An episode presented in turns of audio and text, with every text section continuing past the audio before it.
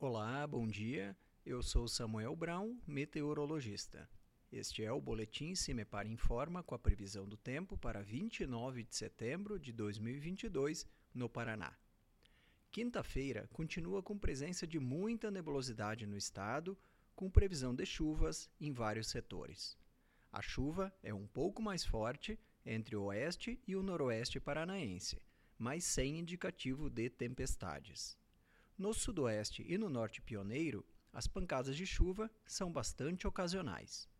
Entre os Campos Gerais e o leste do Paraná, o céu fica encoberto, com chuviscos, chuvas fracas e com sensação de frio em função dos ventos.